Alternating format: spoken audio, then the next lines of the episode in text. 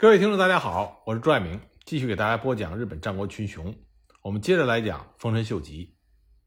公元一五七九年十月，毛利备前国的宇喜多氏向织田方归顺，毛利本国安云国与波摩国的联络被切断。那毛利对别所家的支援也开始走向消极。十一月，龙川一义的部队攻破了荒木村重的有冈城。黑田官兵卫获救，经过长时间的牢狱生活，黑田官兵卫头发也披散着，右眼右腿已经成为了残疾，脚部溃烂，行走困难。丰臣秀吉感念于他的功绩，让黑田官兵卫可以坐轿。荒木村重逃离有冈城之后，一路躲避织田家的追杀，最后呢是到毛利家的领地才保全了性命。在形势的恶化之下。三木城最后的支城端古城被攻陷。公元一五八零年一月，三木城完全孤立。日本战国史上著名的三木干杀啊，干杀指的就是断粮。三木干杀正式开始。根据《播州别所记》中记载，城中的存粮耗尽，饿死者数千人。刚开始吃糠，后来吃牛马鸡犬，最后到了吃人肉。一月十四日。别所长治以城主一族切腹，换取了城中士兵百姓的性命得到保全。丰臣秀吉接受了别所长治的这个条件，并且还专门送了酒菜，让别所长治可以开告别的酒宴。一月十七日，城主别所长治他的弟弟别所有之切腹，由他的家臣三宅治中负责借错。那别所家另外一个重要的人物。就是别所吉亲，他宁愿烧成灰，也不愿意把自己的头颅给信长看，所以在自己的家中一边放火一边狂叫。被激怒的守城的士兵看到不愿意切腹的别所吉亲，就把他杀死，将他的头颅送往了安土城。被围困一年十个月的三木城终于被攻陷。丰臣秀吉也承认，这段时间他打得非常的痛苦，在三木城。被攻陷之后，也就是同一年的公元一五八零年的四月份，波摩彻底平定。但丰臣秀吉呢，开始与毛利家和山明家进行交战。他攻陷了山明右峰守城据守的有子山城。在攻下有子山城之后，丰臣秀吉任命他的弟弟羽柴秀长担任了有子山城的城主，负责统治大马国。紧接着，丰臣秀吉。就向鸟取城发起了进攻。公元一五八零年，丰臣秀吉第一次鸟取城攻略，经过三个月的攻城战，九月份双方达成了和议，山明丰国降服，成为了织田信长的臣属。那被侵略的山明丰国则必须付出第一次鸟取城攻城所有的费用给丰臣秀吉。但是呢，都没有到十月，毛利家的吉川元春就攻打过来。山明丰国又再度降服了毛利家，毛利家就派牛尾春重把守鸟取城，山明丰国就成了摆设。不过不久，牛尾春重去攻击织田方的铜山城，受了重伤，就没有返回鸟取城。这个时候，丰臣秀吉得到命令，准备再次攻打山阴第一要塞鸟取城。在攻打鸟取城的数月之前，可能因为三木干沙。让丰臣秀吉觉得这种战术不错，所以呢，他就命令黑田官兵卫在若狭方面收购船只，将散布于鸟取各地的粮食尽量的运送到其他地方，为围城之战断绝对方的粮食做好了积极的准备工作。丰臣秀吉已经透过西川藤孝、宫津雾喜右卫门等人，指示附近的商人以高价买下了因幡国全部的米粮。吉田物语记载。说当时家臣们认为，反正可以收割到当年的新米，所以只留下了少量的储藏米，其他的全部卖掉换成了金银。所以连鸟取城城中的兵粮都被乔装成商人的秀吉的部下小西兴长以三倍的价格买去了一大半。听说丰臣秀吉又要来攻打鸟取城，鸟取城的城主山明丰国力排众议，向家臣表达了。要向丰臣秀吉投降的决定，但是他手下的家臣中村春绪、森下道育主张彻底抵抗。毛利家认为山兵丰国乃是愚蠢之辈，唆使家臣将他放逐。山兵家的家臣向毛利家投诚。那么，负责山阴地区军务的吉川元春就要求派遣将领入驻鸟取城。那么，还有一种说法呢，说是因为丰臣秀吉在攻陷鹿野城的时候，俘虏了山明丰国的女儿，他把丰国的女儿打扮得漂漂亮亮，让她站到从城中就可以看到的山坡上，一旁则是刚刚做好的行刑柱。那么，山明丰国为了救他的女儿，所以才主张投降。不管是什么原因。山明丰国向织田家派遣了密使，不过呢，由于被市场城主毛利丰元的家臣们发现，所以密使被杀，与织田家内通的事情也遭到了暴露，山兵丰国只能弃城潜逃。公元一五八一年二月二十六日，吉川元春派吉川一族的吉川京家作为守备鸟取城的人选，吉川京家就离开了他的居城福光城，从温泉津。乘船出发，由引旗水军将领奈佐日本助和佐佐木三郎左卫门的护送下，向鸟取城进发。三月十八日，吉川京家带同着四百人的援军进入到鸟取城。面对将要来临的丰臣秀吉的大军，吉川京家拿着装头颅的桶子进城，表明自己也有战死的觉悟。一五八一年二月，吉川京家进入鸟取城之后。鸟取城的守卫兵力，山兵家麾下一千人，毛利家麾下八百人，而附近召集的守城的志愿农民兵两千人，总计是四千人。吉川京家马上就构筑了防卫线，为长期守城做好了准备。但是吉川京家调查固守城池所需物资的时候，竟然没有三个月份的战备存粮，只有不到二十天的兵粮，这让他大感错愕。马上派人找附近的农民筹措米粮，竟然买不到，所以他只好向毛利家请求粮食的救援。从基路城出发的丰臣秀吉，从海上与河川对鸟取城兵粮的运输路线进行了封锁。七月，鸟取城东方的地势山设下了本阵，那么两万的大军就包围了鸟取城。丰臣秀吉在本阵山一带筑起了七个。镇城，镇城呢，就是指为了进攻城池所建造的小型城寨。丰臣秀吉呢，还用挖好的壕沟连接了全长七百五十米的主要的三个镇城。秀吉本镇西侧有大规模的三个镇城设置，以这三个镇城为支点，修筑起了坚固的围城工事。这是日本战国时期有记载最大的本镇镇城防线，在史料中。形容这个防线的坚固性和密集性，用的是连蚂蚁都出不来。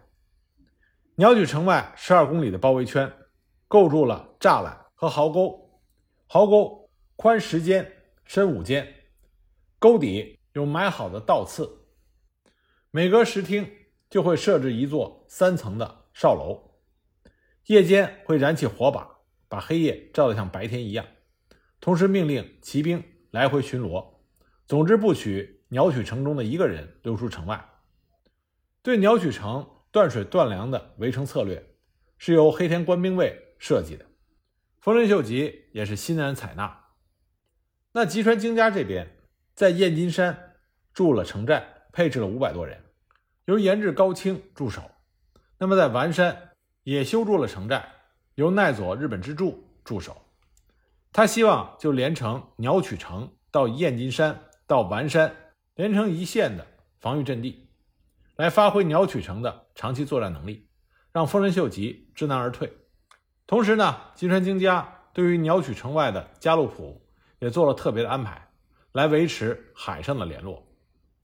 当时补给鸟取城的大动脉是由千代川进入代川，再经由丸山城和燕金山到鸟取城。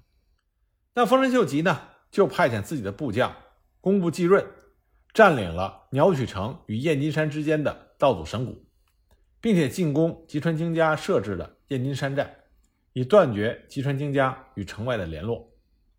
那么守在燕金山寨的岩治高清与工部季润死战，不过在猛攻之下，颜志高清不敌，只能放弃了城寨，跑到了丸山城，与奈佐日本之助一起死守。羽柴秀长就包围了丸山城。七月十九日，本镇山的秀吉本镇后面的防己尾城守将吉冈将坚，数度夜袭攻击本镇山秀吉的本镇，但都遭到了击退。那吉川京家失去了燕金山寨的屏障，鸟取城更加显得孤立。八月十三日，织田信长命令丹波的明主光秀、丹后的西川藤孝、射津的池田恒星纷纷出阵。务求要拿下鸟取城，那么毛利方也不可能坐视鸟取城的沦陷，所以呢，以二十五艘大船编成了水军，准备运送米粮到鸟取城。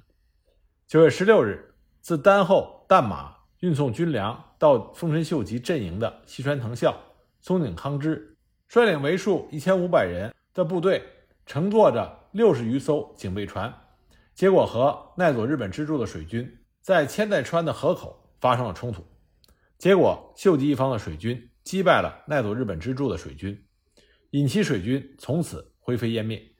之后呢，松井康之率领水军再次击败了毛利家水军将领陆足元忠，夺取了五艘船，击破了六十五艘。这样，从海路运来的物资就不能够进入鸟取城，鸟取城的困境仍然没有办法解决。那么，丰臣秀吉的这种断粮战术，让鸟取城所有的粮食在仅仅半个月就全部吃光。期间，丰臣秀吉曾经派人入城劝降，但是使者一入城就被守军斩杀。在严重缺粮、军民挨饿的情况下，鸟取城内的士兵和百姓吃树芽、吃草，树芽和草吃尽以后，他们杀死牛马来吃，牛马被吃尽之后，又开始痛苦的吃人过程。那么，没有武士身份的一般的百姓，甚至不顾危险跑到城外的木栅边摘取杂草吃；而打算翻越木栅逃往城外的人，全部被丰臣秀吉的部队用火枪打死。如果没有被火枪打死的话，也会被丰臣秀吉的部队用长枪捅死。鸟取城内几乎变成了人间地狱，就连饿死人的尸体也会被成为饥饿的人抢食的对象。不管那个尸体是父母还是孩子，亦或是兄弟姐妹。十月二十日，丰臣秀吉以枯尾吉晴和一柳直墨为使者，向吉川京家表达了投降的劝告。那枯尾吉晴面见了吉川京家，说明守军已经弹尽粮绝，在名分上已经尽了义理，只需要请放逐山明丰国的山明家臣森下道玉、中村春绪、奈佐日本支柱岩治高清。这些人切腹自杀即可，并愿意将跟随吉川京家入城的毛利方的部队安全的遣返安义国。可是吉川京家表示，即使他只是代城主，但必须为失去城池担负起全部的责任。他愿意以一个人的切腹去换取其他人的性命，他不同意让其他人切腹自杀。丰臣秀吉就将吉川京家的这个回复报告给了织田信长。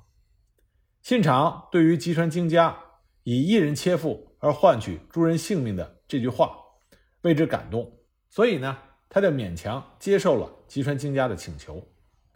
十月二十四日，丰臣秀吉向吉川京家送了九三坛和鲜鱼五条。吉川京家在城中设宴，与城中诸人饮酒告别。十月二十四日，天还没亮，吉川京家在城中山路的真教寺。切腹自杀，享年三十五岁。切腹自杀前留了遗书，给在居城福光城的儿子。开城之后，丰臣秀吉用大锅煮稀饭分给饥饿的人。很多人因为空肚子太久没饿死，结果一下子吃太多，结果暴毙当场。后来丰臣秀吉专门叮嘱，一人只给一小碗，这样呢才救了很多过于饥饿人的性命。吉川元春这个时候率领六千兵马，正赶往鸟取城救援。可是，在路上他已经得到消息，鸟取城已经陷落了。那么，吉川京家的死是否能保住其他人的平安呢？答案自然是否定的。叛逆织田信长的人必须要死。奈佐日本之助被指控为是海贼的。首脑，年年去袭击过往的船只，行为极其恶劣。因此呢，织田信长、丰臣秀吉去追究他海贼行为为罪名，逼迫他在丸山城切腹自杀。岩治高清也以山贼的罪名，在丸山城逼迫切腹自杀。中村春旭森下道玉被指控为背叛主君、不忠不义，因此在十月二十四日晚上也被逼切腹自尽。就这样，吉川京家本来想保全性命的这几位鸟取城和丸山城的守将，最终也落得一个身死的下场。在丰臣秀吉拿下鸟取城。平定淡路的同一年，备前国的宇喜多直家病逝，他的儿子宇喜多秀家继位。早在1579年10月，宇喜多直家就已经与毛利家断交，臣服于织田信长。宇喜多直家的儿子宇喜多秀家，我们之前讲过，他从小呢就是丰臣秀吉的养子，所以在他父亲去世之后，在织田信长的安排下。宇喜多秀家就重回了宇喜多家，继承家主之位。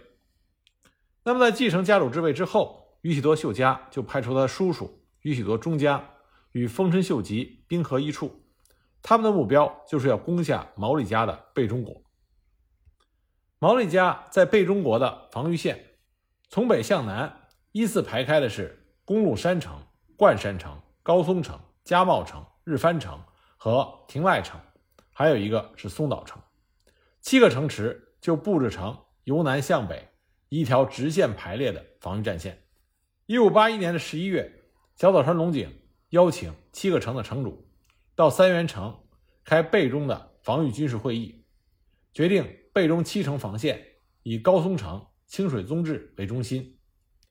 清水宗治原来是三村氏的家臣，在三村氏被毛利氏消灭之际。清水宗治脱离了主家，投奔了毛利家，成为了高松城的城主。在归顺毛利家之后，清水宗治为人忠诚，深得小早川龙井等毛利家首脑的信赖。所以呢，七个城的城主以清水宗治为首，大家举起太刀，宣誓要忠诚，为毛利家奋战到底。那么，丰臣秀吉在被中国的攻略进展的如何呢？我们下一集再给大家继续讲。